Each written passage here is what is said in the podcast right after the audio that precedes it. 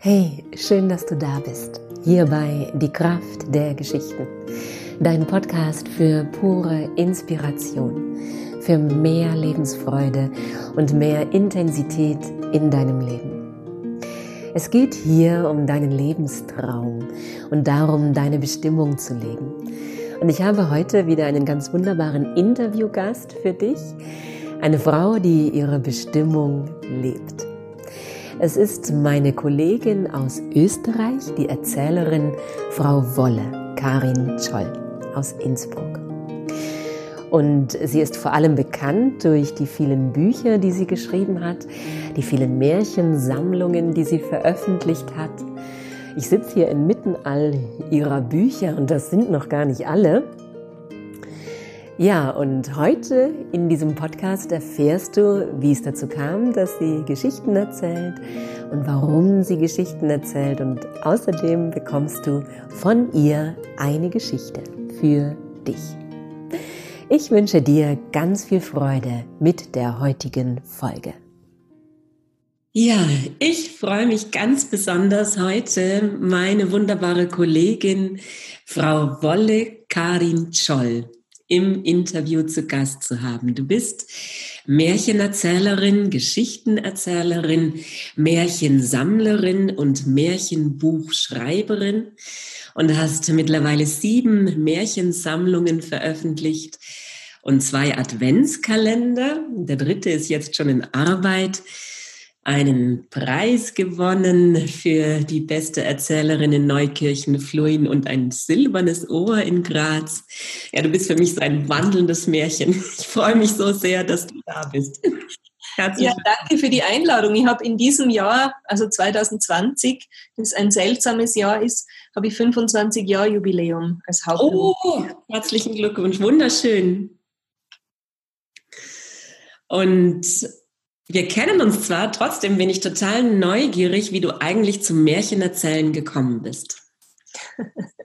Das ist eh nur die Frage, die in jedem der 25 Jahre 100 Mal beantwortet habe. Und erstaunlicherweise, obwohl ich das schon so oft beantwortet habe, weiß ich nie genau, was ich sagen soll, weil ähm, du kennst es sicher, das ist wie im Märchen. Man kann, man kann die Geschichte von verschiedenen Richtungen erzählen.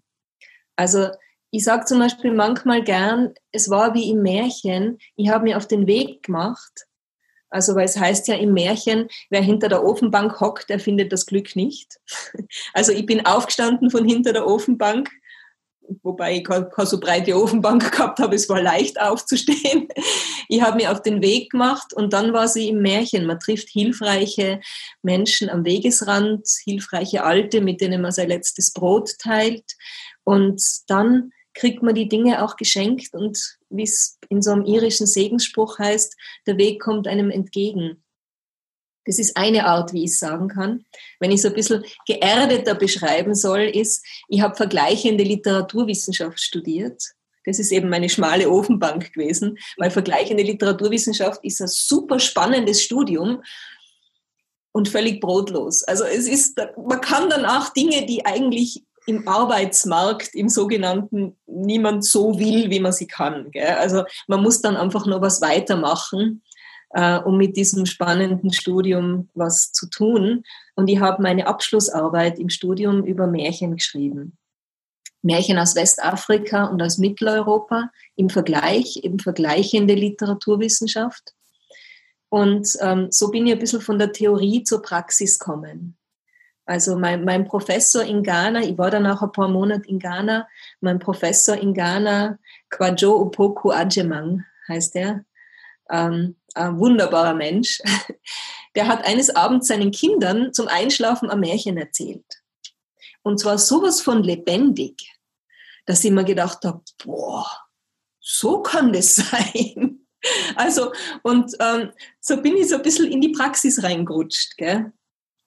Und habe dann immer mehr in die Richtung gelernt und habe dann auch Vorträge gemacht über Märchen, weil ich habe ja meine Arbeit drüber geschrieben.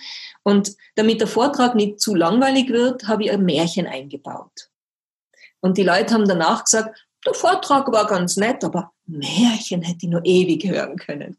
Weil ich habe nämlich in meiner Nervosität, ich wollte es eigentlich vorlesen, in der Nervosität vor dem Vortrag habe ich das Buch daheim vergessen.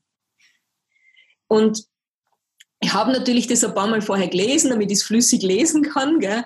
Und dann habe ich es halt erzählen müssen, weil ich habe es für einen Vortrag gebraucht. Gell? ja, also das ist die zweite Geschichte, wie ich es erzählen kann. Und die dritte, weil es dein Podcast ist, passt die auch noch. Du kannst es ja schneiden, wenn es nicht passt, dass ich alle drei erzähle.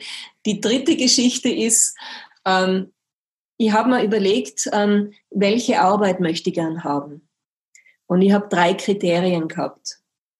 Und zwar, ich möchte gern was haben, das Sinn ergibt. Und für mich macht das Erzählen vor allem von Märchen für Erwachsene sehr viel Sinn. Ich möchte gern was, das mir Freude macht. Und es macht mir unglaublich viel Freude. Also, dass es mir Freude macht, ist quasi so die Voraussetzung für meine Arbeit. Und das Dritte ist, dass es interessant bleibt. Das war das Dritte, was ich gern wollte. Und das ist es bis heute geblieben. Auch nach 25 Jahren kann ich mich für eine neue Geschichte begeistern, komme in eine neue Erzählsituation und bin wieder anders gefordert. Und es wird definitiv nie langweilig für mich. Ja, was ich damals vergessen habe, ist vierte Kriterium, dass ich davon leben kann. Mhm. Ähm, das habe ich auch irgendwie hingekriegt. so schön. Und ja, jetzt habe ich noch so eine Frage, die du bestimmt auch schon hundertmal beantwortet hast. Du hast ja eben diese wunderbaren Sammlungen herausgegeben, auch der Märchenwelt und allen Erzählern da einen ganz großen Dienst erwiesen, indem du die Märchen gesammelt hast. Sind auch alles so schöne Bücher. Also die sind schön illustriert, die hat man gern in der Hand. Genau, zeig sie doch mal her. Der König Lichterloh, der ist ja. besonders schön illustriert, so nach dem alten buchmalerischen Stil. Wunderschön. Also meine Nachbarin ist Illustratorin mhm. und die denkt sich auch immer ganz viel bei den Illustrationen. Ist wunderschön. Ja, okay. Ja, und genau. Wo findest du die vielen, vielen, vielen Märchen? Das fragen sie mich gar nicht so oft. Das ist eher so eine Kolleginnenfrage. ähm, also es ist so, äh, ich bin nicht nur Erzählerin, ich bin leidenschaftliche Zuhörerin. Also ich liebe es, ähm, Geschichten zu hören. Und ich habe jetzt gerade wieder gemerkt bei so einem Online-Erzähl-Event, ähm, dass ich gar nicht so sehr, also es ist lustig, weil Kollegen und Kolleginnen oder eben Anfängerinnen und Anfänger, ähm, die sind oft einmal, oh, dann habe ich die im Publikum gesehen und bin ganz nervös geworden. Und das ist totaler Unsinn, weil ich bin die wohlwollendste Zuhörerin überhaupt und ich höre viel mehr auf die Geschichte als auf die Art, wie erzählt wird. Also ich sitze nicht drinnen und denke mir mal, schlechte Aussprache, Wortwiederholung oder so, sondern ich sitze einfach drinnen und wenn jemand nicht total vergeigt, ich meine, es geht natürlich auch, dass man einen Faden verliert oder so, aber wenn jemand eine Geschichte halbwegs zusammenhängend erzählt, bin ich einfach in der Geschichte. Das heißt, ich höre leidenschaftlich gern Geschichten und immer wieder, mit den Jahren natürlich seltener, immer wieder ist eine dabei, die ich noch nicht kenne und wo ich mir denke, boah, die hat was. Die muss sie weiter erzählen. Und die hören dann gleich alle Menschen in meiner Umgebung in einer schlechten Kurzzusammenfassung. Und dann fange ich an, sie selber zu erzählen. Und über dieses eigene Erzählen komme ich dann zu einer Version, hm, wo ich das Gefühl habe, die ist schön so. Mhm. Wobei mir dazu sagen muss, ich erzähle nur überlieferte Geschichten. Also, und ich würde sagen, im Moment ist es wirklich so, dass ich 70, 80 Prozent der Märchen und Weisheitsgeschichten, die ich erzähle, über die Ohren bekomme. Das heißt, ich fahre wohin, hör zu, äh, hör mal an, was die Leute erzählen. Wenn ich das Gefühl habe, ich habe die Geschichte noch nie gehört, dann gehe ich auch meistens hin und frage, darf ich sie erzählen? Ich habe auch durchaus schon gehört, dass jemand gesagt hat, nein, ein. Dann sage ich, ja gut, es gibt genug Geschichten.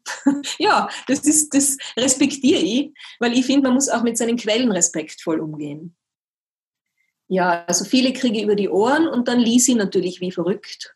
Also mein Hintergrund als Literaturwissenschaftlerin, ich durchforste Bücher nach Büchern nach Büchern und es gibt Sammlungen, da, da lese ich 30 Märchen und kann nicht einmal eins erzählen und es gibt andere Sammlungen, da denke ich mir bei jedem dritten Märchen, uh, das ist schön, uh, das ist auch schön.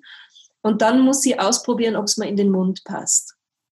Also das heißt, es gibt manchmal Geschichten, die haben was, wenn ich sie von jemandem höre, weil sie zu dem Menschen so gut passen. Und wenn ich sie dann selber erzählen versuche, merke ich, na, na, ist es nicht. so. Und ich habe gerade gestern zwei neue Märchen ausprobiert mit äh, drei Kolleginnen und bin draufgekommen, also die eine hat gesagt, ja, aber das ist so breit, so dicht, so viel.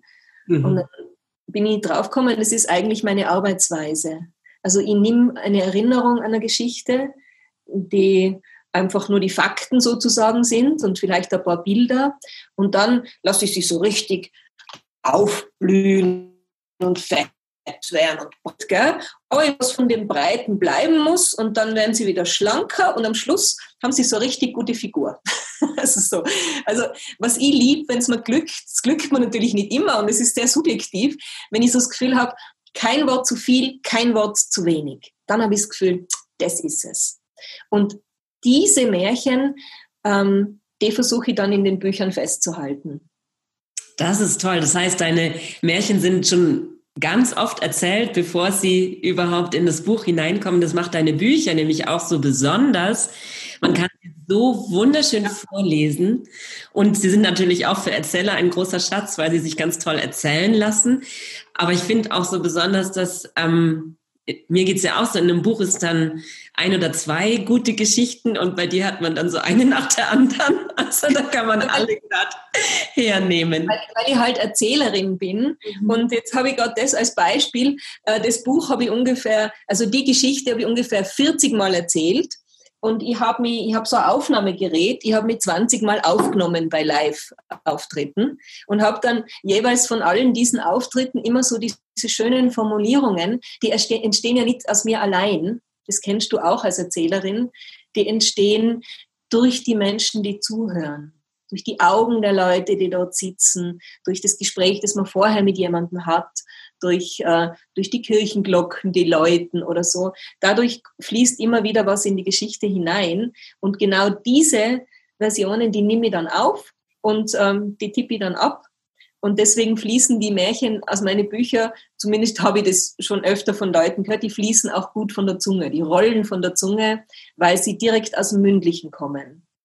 Weil auf Deu in, im Deutschen ist ja der Unterschied zwischen schriftlich und mündlich oft einmal sehr groß. Es mhm. gibt Bücher, die kann man nicht vorlesen, zum Beispiel. Eben, das ist uns allen schon so gegangen mit so Sätzen, die, die kann man kaum lesen, wenn man es laut liest. Und, aber leise schon. Und deswegen ist mein Anspruch bei den Büchern auch, dass die Geschichten auch wirklich fließen. Was muss eine Geschichte für dich haben, dass du sagst, die hat was? Das hat sich im letzten Jahr verändert, muss ich sagen. Gell? Also früher hätte ich das ganz locker beantworten können, als eine Geschichte muss ähm, so einen Dreh haben, so was Überraschendes, was mir reinzieht. Aber in diesem Jahr jetzt, weil es in der Außenwelt so viel Unsicheres gegeben hat, habe ich gemerkt, dass ich schon auch sehr diese ganz klassischen Märchen lieb, die eher so sind wie Musikstücke, die ein Refrain haben, ein Reim, etwas, das immer wieder kommt. Der Morgen ist klüger als der Abend lass uns drüber schlafen. Und dann wieder, der Morgen ist klüger als der Abend, lass uns drüber schlafen. Also so diese Struktur, die die Märchen oft haben, die ihnen zugegebenermaßen immer wieder was Vorhersehbares gibt, aber die auch beim Erzählen so was Rituelles schafft. So, man weiß schon, wie es weitergeht, aber man will es doch gern hören. Und dann haben sie oft einmal doch nur so eine Wendung weil auf das, das mag ich einfach. Das mag so der, der intellektuelle, also nicht das Herz, sondern der intellektuelle Teil von mir. Ja. Also schön habe ich gerade sogar beim Zuhören gemerkt, wie da so innere Ruhe entsteht. Das ist gerade was, was Halt gibt in dieser Zeit. Du bist ja sehr kreativ auch umgegangen mit der ganzen Situation. Was hast ja. du da alles erfunden?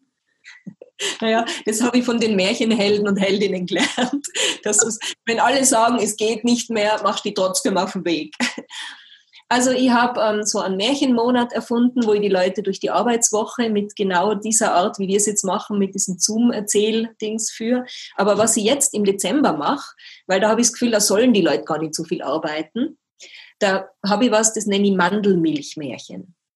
Da möchte ich gern in den längsten Nächten zwischen 1. Dezember und 21. Dezember, werde ich jeden Abend erzählen, um halb zehn eine gute Nachtmärchen.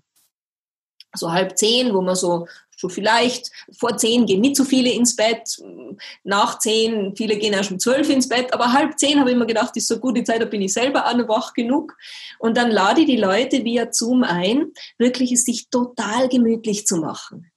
Also Wer mir die Freude macht, bitte das Video einschalten. Wer nicht mag, kann sich schon im Pyjama hinkuscheln, auf die Couch oder in den Schaukelstuhl mit einer Decke herum. Und deswegen Mandelmilchmärchen, weil man eben auch sich was Feines zu trinken hingibt. Und dann was Nährendes trinkt. Also mir geht es so um dieses zur Ruhe kommen um diese Selbstliebe und Selbstfürsorge zu leben. Und das kombiniert damit, dass man dann ein schönes Märchen hört. Und das mache ich jeden zweiten Tag, weil ich mich selber auch nicht überfordern will. Ich brauche auch Pausen dazwischen, also immer am ersten, am dritten, an jedem umgeraden Tag bis zum 21. Und ich merke, dass das ganz, ähm, mir ganz wichtig ist, dass die Märchen also ein, ein Bedürfnis erfüllen. Und ich glaube, in der Zeit haben viele Menschen das Bedürfnis, zur Ruhe zu kommen, mehr zu schlafen vielleicht, besser zu schlafen. Also das ist so meine Hoffnung. Und auch das Bedürfnis nach Gemeinschaft, obwohl sie, obwohl sie alle getrennt werden durch diese Verordnungen, durch die Regeln, die es jetzt gibt. Das habe ich nämlich beobachtet beim Märchenmonat, den ich schon gehabt habe, ähm, dass trotz dieses Mediums die Menschen einander dann immer wieder sehen und schon kennen. Manche unterhalten sich dann im Chat, ist das eine irische Harfe, die da hinter dir steht oder, oder hast du eine neue Frisur oder so. Also manche kennen sich auch schon vorher. Und das Wunderbare, Magische an diesem Medium, ich meine, es hat ja was Magisches, wie die Märchen selber, ist, dass wirklich Menschen aus der Schweiz, Menschen aus Wien, Menschen aus Hamburg sich alle da treffen können und ich sie erreiche und auch sie zu Hause mit einem Märchen verwöhnen kann. Die können einschlafen und müssen nicht mehr aufstehen von der Couch. Also ich glaube, ich werde Ihnen auch sagen, putzt euch vorher die Zähne. also je nachdem, wie das geht mit der Mandelmilch. Mandeln haben übrigens, ich bin ja ein bisschen ein Schlafspezialistin, weil ich, nicht, weil ich selber nicht immer gut schlafe. Mandeln haben das schlaffördernde Melatonin in sich. Mhm. Also nicht nur, weil Mandelmilchmärchen schön klingt, heißt es so, sondern auch deswegen.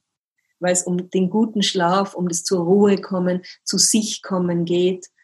Und manche werden sicher auch zu dritt oder zu viert unter einer Decke stecken und sich das anschauen. Ach, so schön. Und du wirkst selber ja wie so ein Quell, also der so unerschöpflich Märchen hervorsprudelt. Unglaublich, das ist deine ja. Kraft ja, also wenn ich mir mal nicht so reich fühle, weil jetzt vom, so vom rein von, vom, vom Geld her wird man jetzt nicht als Märchenerzählerin, ich würde jetzt nicht sagen nicht, aber ich bin bisher damit nicht finanziell so reich geworden. Aber wenn ich mal das Gefühl habe, ich will auf mein Reichtum schauen, dann schaue ich auf die vielen Märchen, die ich habe. Und, und auch auf die vielen Ideen. Ich habe wahnsinnig viele Ideen. Ja, und du hast uns auch für heute ein Märchen mitgebracht. Da freue ich mich ganz besonders drauf. Ja, es ist eher so eine Weisheitsgeschichte, so kurze. Und die kommt in den nächsten Adventkalender. Also es gibt ja schon den ersten Adventkalender, es gibt den zweiten Adventkalender und wir sind schon dabei, am nächsten zu arbeiten. Weil wir arbeiten nämlich sehr, sehr langsam. Also die Edith Eckhold mit der Erzählerin aus Lüneburg, mit der ich die Kalender gemeinsam mache seit dem zweiten. Und ich, wir haben beschlossen, alle zwei Jahre einen neuen Adventkalender zu veröffentlichen, weil dann haben wir für 24 neue Geschichten 24 Monate. Du wirst es selber wissen aus deiner Erfahrung, gerade die kurzen Geschichten, die brauchen besonders viel Aufmerksamkeit. Also gerade bei denen ist es wichtig, dass sie eben dieses kein Wort zu viel, aber auch kein Wort zu wenig haben. Und in den Kalendern sind ja lauter kurze Geschichten. Ich zeige das vielleicht einmal her, weil es es gerade jetzt anbietet. Das sind so drei Minuten Geschichten, die auf ein Blatt Papier passen. Also so ein Blatt. Manchmal gibt es auch eine Rückseite, wenn wir es nicht auf einer Seite schaffen, aber die meisten schaffen wir auf einer Seite. Und weil ich auch will, dass das praktisch ist für den Alltag. Wenn man in der Früh aufsteht und äh, mit dem Kaffee noch eine Geschichte sich zu Gemüte führt im Advent, dann hat man meistens nicht eine halbe Stunde Zeit. Und für drei Minuten hat man aber schon Zeit. Und die sind eben auf so, auf so, also übrigens mit handgesponnener Wolle zusammengebunden, weil ich spinne ja selber. Und diese Geschichte, wenn ich sie erzähle, ist sie länger, als wenn man sie liest. Es war einmal ein König, den drückte die Last des Königseins. Sie beschwerte seine Schultern. Sie nahm ihm den Lebensmut. Und eines Morgens lag er so im Bett und dachte über sein Leben nach. Jetzt, da ich König bin, dachte er sich, schaut mir keiner mehr gerade ins Gesicht. Keine Frau lächelt mir unbefangen zu. Nicht einmal die Kinder begegnen mir so wie früher. Ach, es ist so schwer, ein König zu sein. Und er überlegte, warum er überhaupt aufstehen solle an diesem Tag. Und er überlegte, wann er denn das letzte Mal so richtig lebendig gewesen war. Da kam ihm etwas in den Sinn. Und er stand auf. Und er ging in den Thronsaal und er ließ seinen Koch rufen. Nun müsst ihr wissen, dieser König, der hatte den Koch aller Köche. Der hatte einen Koch, oh, der wusste genau, wo man die edelsten und besten Gewürze bekommt und in welchem Maß man sie zueinander in die Speisen gibt der wusste nicht nur zu salzen, sondern eben zu würzen. Er wusste, wie lange man etwas kochen oder braten muss, was besser gebraten, was besser gebacken, was besser gekocht schmeckt. Er wusste, wo man die wunderbarsten Zutaten, die frischesten Früchte und das schmackhafteste Gemüse kaufen kann und das zarteste Fleisch. Kurzum, er war ein Meister seines Fachs. Und er freute sich, als der König ihn rief. Denn er wusste, wie jeder Koch, ja, nicht nur die Liebe geht durch den Magen, sondern auch die Lebensfreude. Und wenn ein König nicht glücklich ist, dann sind es auch seine Untertanen nicht. So dachte sich der Koch, der König möchte etwas essen und ich werde es ihm zubereiten. Und voller Freude ging er in den Thronsaal. Da saß der König und er sagte, mein Lieber, ich möchte gerne eine Speise von dir. Und wenn du sie mir nicht zubereiten kannst, dann schicke ich dich fort. Ich möchte gerne, dass du mir ein Maulbeeromelett machst. Es soll so schmecken wie das, das ich vor vielen Jahren gegessen habe. Fragte der Koch, wann und wo der König es gegessen habe. Und dieser erklärte, in jungen Jahren, da brach ein Krieg aus, als ich noch kein rechter Mann war. Und mein Vater, der König, der nahm mich mit in den Kampf. Und weil ich damals noch nichts wusste vom Krieg und seinen Wirren und seinen Qualen, da freute ich mich, wie ein Mann behandelt zu werden und mitzureiten. Aber in den Wirren der Schlacht, da wurden wir von den anderen getrennt. Und wir verirrten uns in einem Wald. Du kennst die Wälder in unserem Reich. Man kann tagelang darin herumirren. Ja, manch einer ist darin verloren gegangen und nie wieder aufgetaucht. So irrten wir beide durch den Wald, mein Vater und ich, und von Tag zu Tag wurde unser Hunger größer. Es war eine schreckliche Zeit und zugleich war sie auch schön.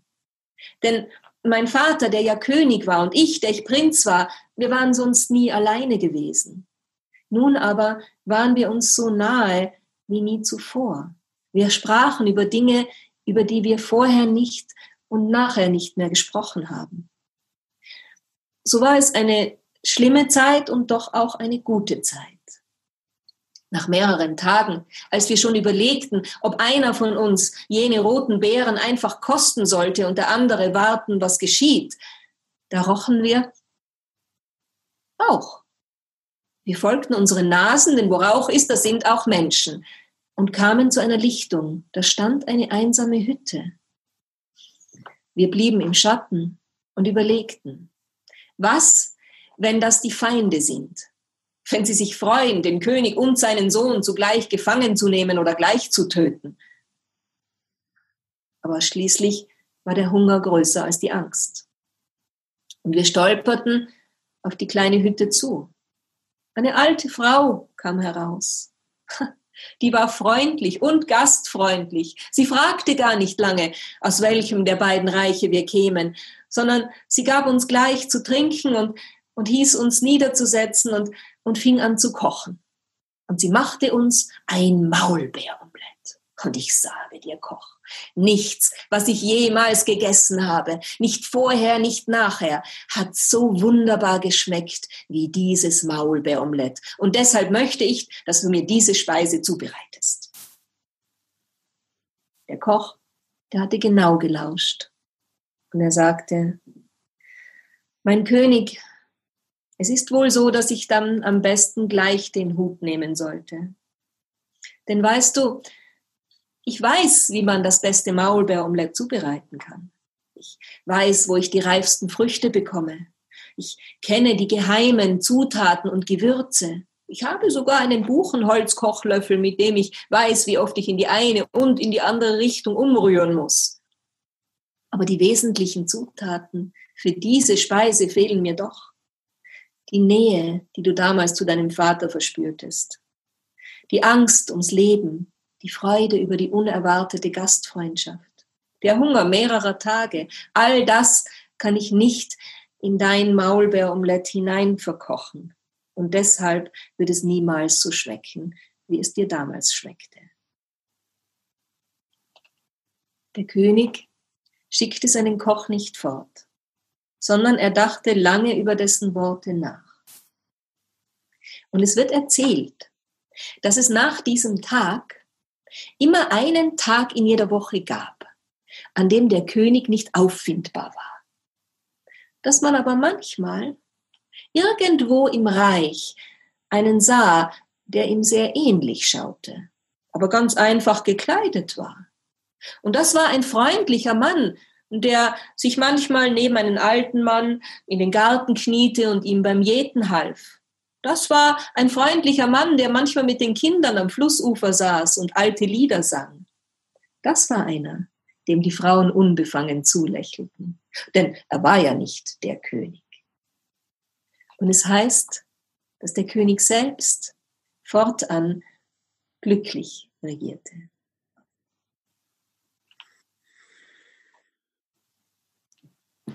So schön. Vielen, vielen Dank. Mhm. Durch dein wunderbares Zuhören ist die Geschichte jetzt dreimal so lang geworden, wie es im Adventkalender sein wird. Aber das ist einfach.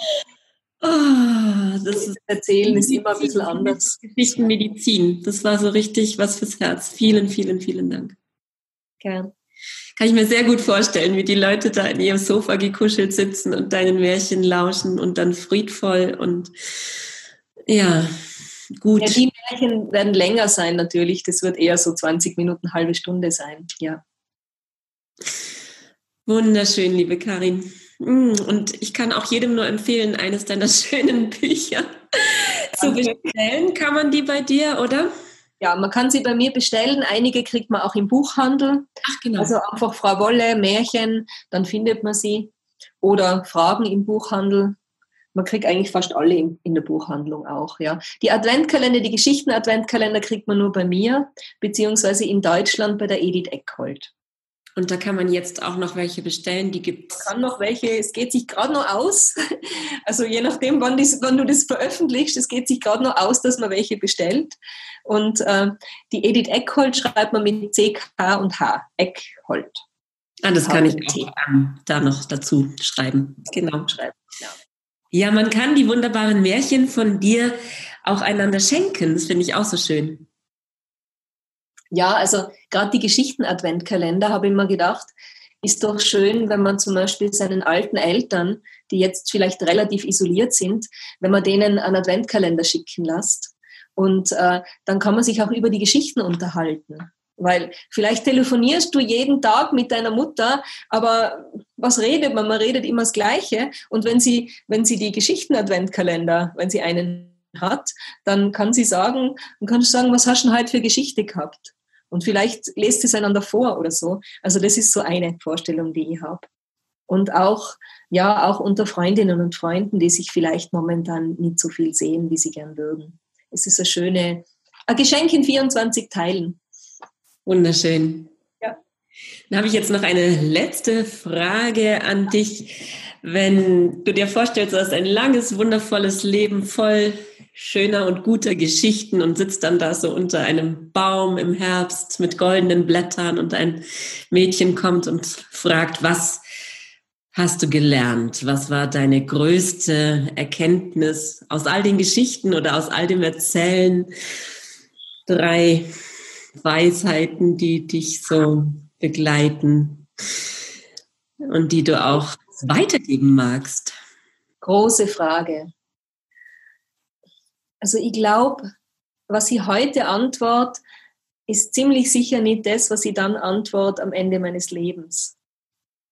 Weil, also, man weiß ja nie, wann das Ende des Lebens kommt, aber ich vermute mal, dass das noch mehrere Jahrzehnte später sein wird. Ähm, ich glaube, heute, heute würde ich sagen, hab Mut, folge deinem Herzen.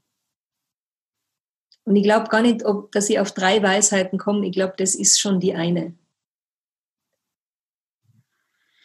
Also eines in zwei Teilen. Hab Mut und folge deinem Herzen. Ich muss gerade überlegen, ob mir noch was einfällt, aber ich glaube, das ist es schon. Das ist das Wichtigste. Danke, dass du mir nach all den vielen Worten jetzt auf so wenige gebracht hast. Danke dir. Ich freue mich sehr, das mit dir, also diese Zeit zu teilen und mit den Menschen zu teilen, die das anhören. So schön. Vielen, vielen Dank. Gern. Ja, das war's für heute. So schön, dass du deine Zeit mit uns geteilt hast. Die wunderbaren Bücher von Frau Wolle, die kannst du in deinem regionalen Buchladen bestellen oder direkt bei ihr. Und den Adventskalender, wenn du aus Deutschland kommst, bei Edith Eckhold oder wenn du aus Österreich oder der Schweiz kommst, bei Frau Wolle direkt. Und auf ihrer Homepage unter www.frauwolle.at findest du auch ihre weiteren Angebote, wie die Mandelmilchmärchen, von denen sie erzählt hat. Da wünsche ich dir ganz viel Freude beim Stöbern. Und ich freue mich, wenn du dieses Interview teilst mit den Menschen, die du liebst und von denen du glaubst, dass es ihnen Freude macht und Zuversicht schenkt und ihnen gut tut. Und ich freue mich, wenn wir uns nächste Woche wieder hören. Habe eine wundervolle Woche und lass es dir gut gehen. Alles Liebe, deine.